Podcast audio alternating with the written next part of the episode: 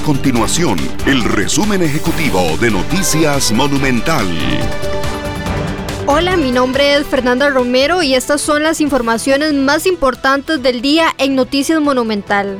De hoy en un mes el Partido Acción Ciudadana tendrá que desembolsar el primero de cinco pagos para cumplir con la deuda que mantiene con el Estado tras estafar al Tribunal Supremo de Elecciones en los comicios del 2010. El Partido Unión Liberal, liderado por el exdiputado Otto Guevara, quedó inscrito oficialmente ante el Tribunal Supremo de Elecciones y podrá participar en las elecciones nacionales del 2022. La agrupación política espera también ocupar curules y defender sus propuestas liberales en la próxima asamblea. Estas y otras informaciones usted las puede encontrar en nuestro sitio web www.monumental.co.cr. Nuestro compromiso es mantener a Costa Rica informada.